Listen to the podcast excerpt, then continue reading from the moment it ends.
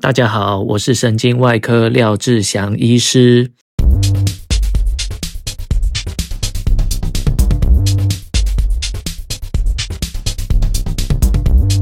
今天是星期天，那早上睡个懒觉，那比较晚起来，起来之后喝个咖啡，就到社区的健身房去跑步。边跑步的时候，我边听 Podcast 频道。这次跑步的时候听的是播音，我是听第六十集，他们在讨论职场上最讨厌的人。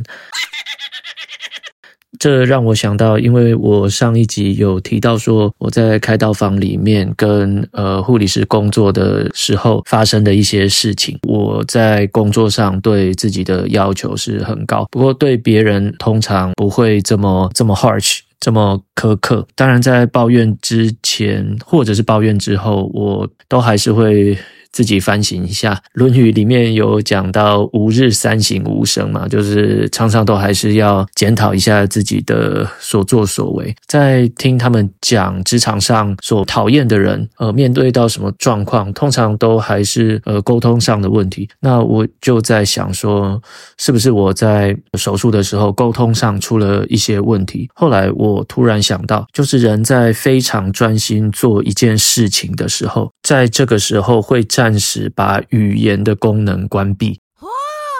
这也是我自己发现的，就是当我在手术进行到某些步骤需要器械的时候，我的脑袋可能会一下子无法讲话，就是我手上在做动作，但是我没有办法讲出我下一步我需要的器械是哪一个，会突然找不到词汇，那可能就是因为在这个时候我的语言功能暂时关闭的原因，所以我才会说啊，我多么希望我的助手。或者是刷手护理师能够了解我在做什么，我下一步需要的器械是什么，这可能也是原因之一啦。所以这是我自己可以改善的。我还有想到的就是，有的时候当我要一样器械的时候，没有反馈，到底护理师找得到找不到这个东西，没有回应。叫了这个器械之后，我不知道他是不是有听到，是不是听得懂，有没有找到这个器械。所以可能第一个我讲话可能要大声一点，然后希望听到的人可以复诵一次，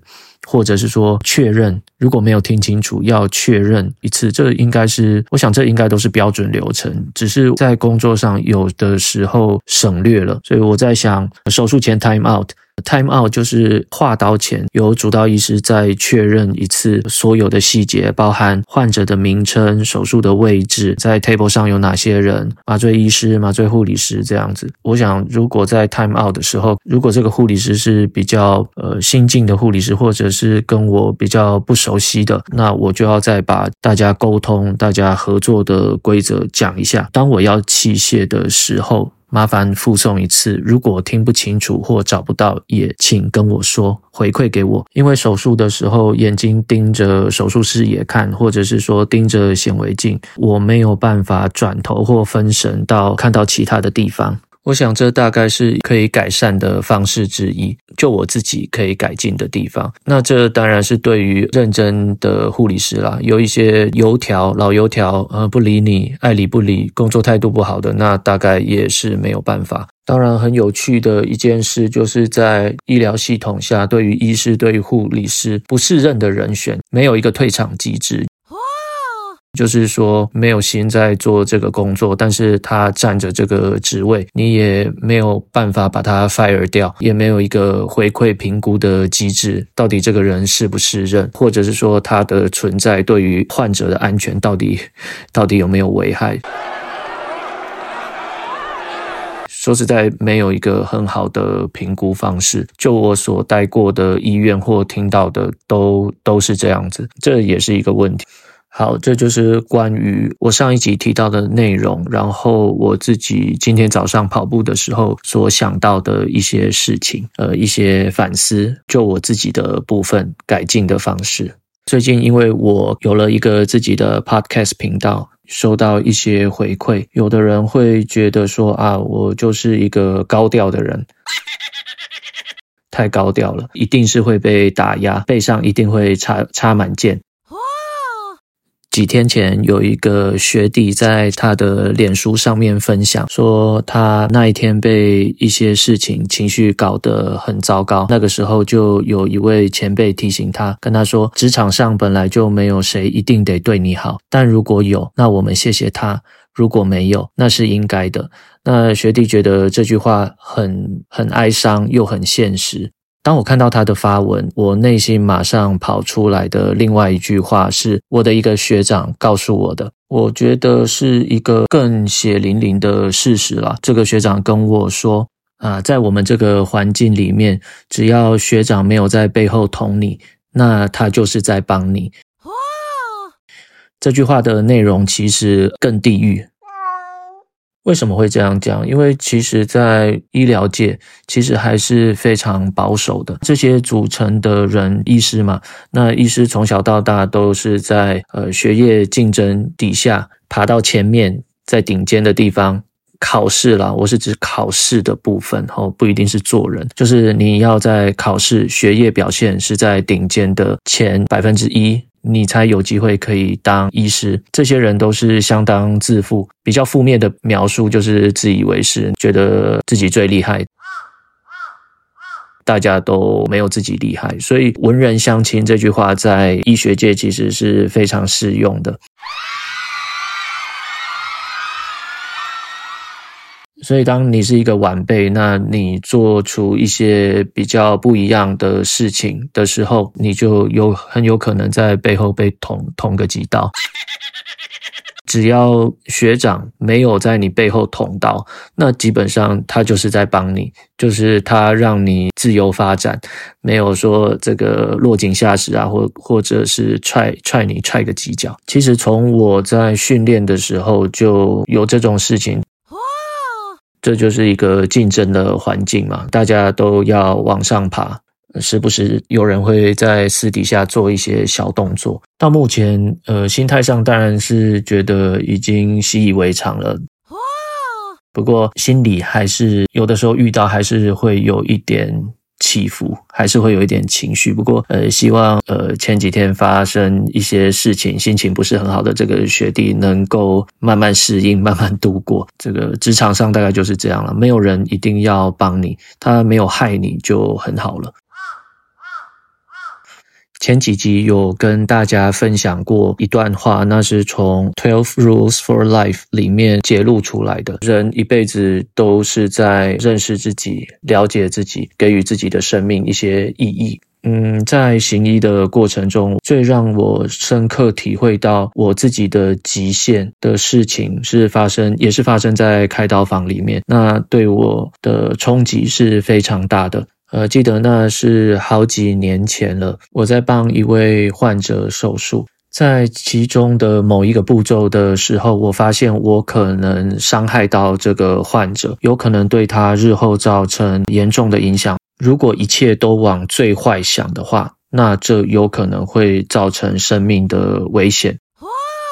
在那个当下，当我知道自己做了一件有可能会伤害到患者的动作的时候，意会过来的时候，我自己呃完全无法接受。这这个在意识上我自己知道，但是在身体上面，我完全不知道我会有这个反应。就是当我知道我可能犯下的错的时候，我整个人开始头晕、冒冷汗，几乎快要站不住。印象中，我先往后退个几步，把手支撑在无菌桌上，撑住自己的身体。那个时候还是全身冒汗、头晕、胸口很闷。下一秒钟，我就倒在地上了。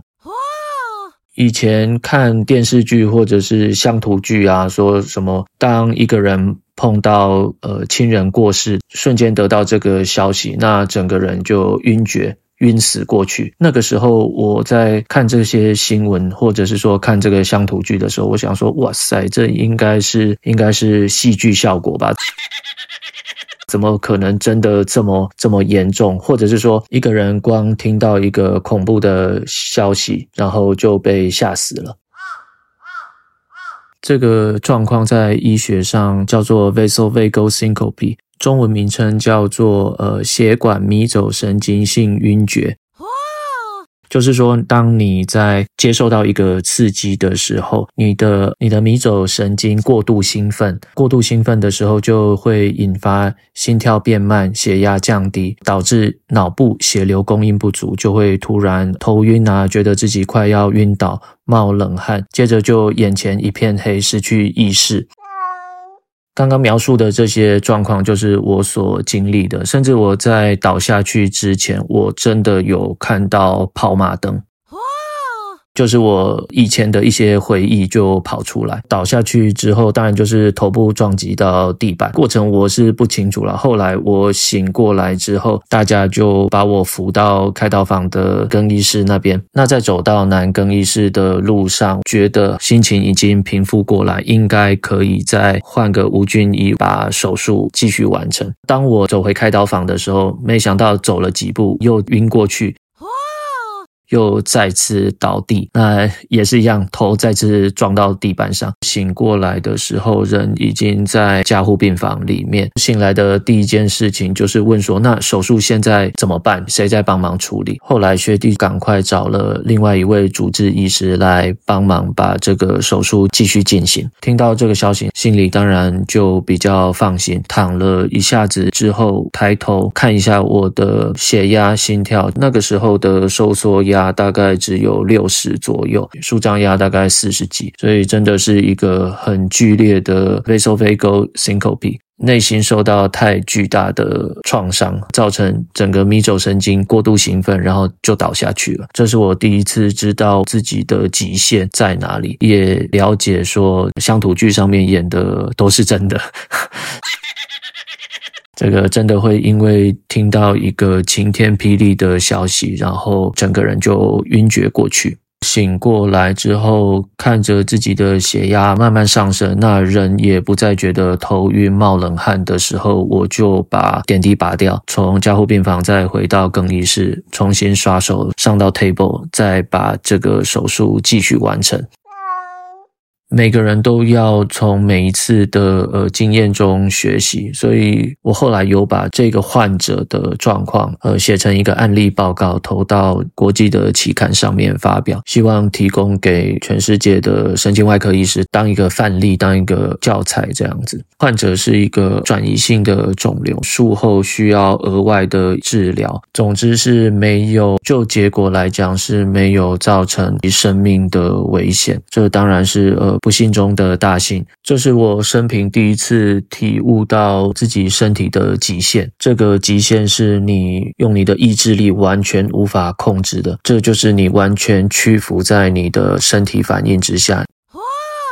这件事情对我的影响很大。我知道在什么状况下我会倒下去。随着时间过去，年纪慢慢变大，也知道应该要善待自己的身体一些。忙碌的工作之余，一定要有适时的休息，不要等到你的身体真的负荷不了了，给你致命的一击。我不知道这种 vasovagal syncope 这种血管迷走神经性晕厥的发生率大概是多少？就是说，每一个人在一辈子当中都会遇到一次吗？如果是你自己发生这种状况，第一个就是让自己坐下或者是躺下，因为当血压太低的时候，人就会晕过去。那晕过去，像倒在地上，就像我一样，呃，头部就会直接撞击到地面，这会造成一些伤害。所以，如果有看到不管是自己或者是亲友发生这种状况，就当下要尽量赶紧呃坐着或躺下休息，等到整个人呃心情平复之后，血管迷走神经性晕厥的这个风暴平缓下来，血压跟心跳慢慢就会恢复正常。那么这些头晕、冒冷汗、胸闷不舒服的状况也就会过去。当然，希望大家不要碰到这种状况。不过，如果碰到，基本上不需要特别药物治疗，就是呃休息跟管。差这样子，有各种不同的方式去认识自己的极限。当然，我 希望大家不要用这种这么极端的方式去认识自己，还是用一些比较温和的方式会会比较好。呃，最后跟大家分享一段话，这也是我呃前几天看到的。在这个世界上，因为你过得好而开心的，永远只有少数。胡适先生说过一段话：人性最大的恶，就是恨你有，笑你无，嫌你穷，怕你富。第一次见面就打量对方的身份、身价，然后再选择是给对方跪着，还是让对方给他跪着。人性最大的恶就是见不得别人好。如果可以克服这个念头，就是说见不得别人好的这个念头，那说实在，生活会过得轻松很多，开心很多，呃，社会也会呃 更更祥和。最后来念一下留言好了。呃，上次念到八月二十二号，那这是 Duco Chen 廖医生超赞的，听廖医生的 Podcast 很解压，许愿周更愿望。呃，笑脸笑脸笑脸 emoji。那嗯，对啊，周更这也是我的愿望，希望自己能够越讲越顺。在录这个 podcast 的时候，也回顾一下自己的生活，有条理的把它描述出来。其实可能可以当做周记啊，当做周记来来录。好，再来是八月二十八日，玩一九八六，继续支持，呃，五星推推，一直期待六六插嘴。呃，笑脸 emoji，好，对啊，六六只要他醒着，他都会在旁边插嘴。再来是八月二十九日，马出塞物，马出塞物，高深莫测的神经点点点看不到，可能是标题太长吧，它后面都会变成点点点。五星推推。学长真的超会讲话，说出来的内容非常流畅，而且超有条理啊！谢谢啦，谢谢。这其实我我是有把沉默的部分，或者是讲的不顺的部分，把它剪掉，不然其实是呃断断续续的。好，继续加油。再来就是哦，呃，这个是在嘉荣的专科护理师。诶，我这样讲好不好？就是宜芳伊娃，我来留个五星好评，五星推推，爱您哦，笑脸 emoji。超好笑的，他他留完这个言之后跟我说：“诶，我有在你的 Apple Podcast 上面留言哦，五星哦，真的是好，感谢，非常感谢。呃，今天就先录到这里啦，大家拜拜。”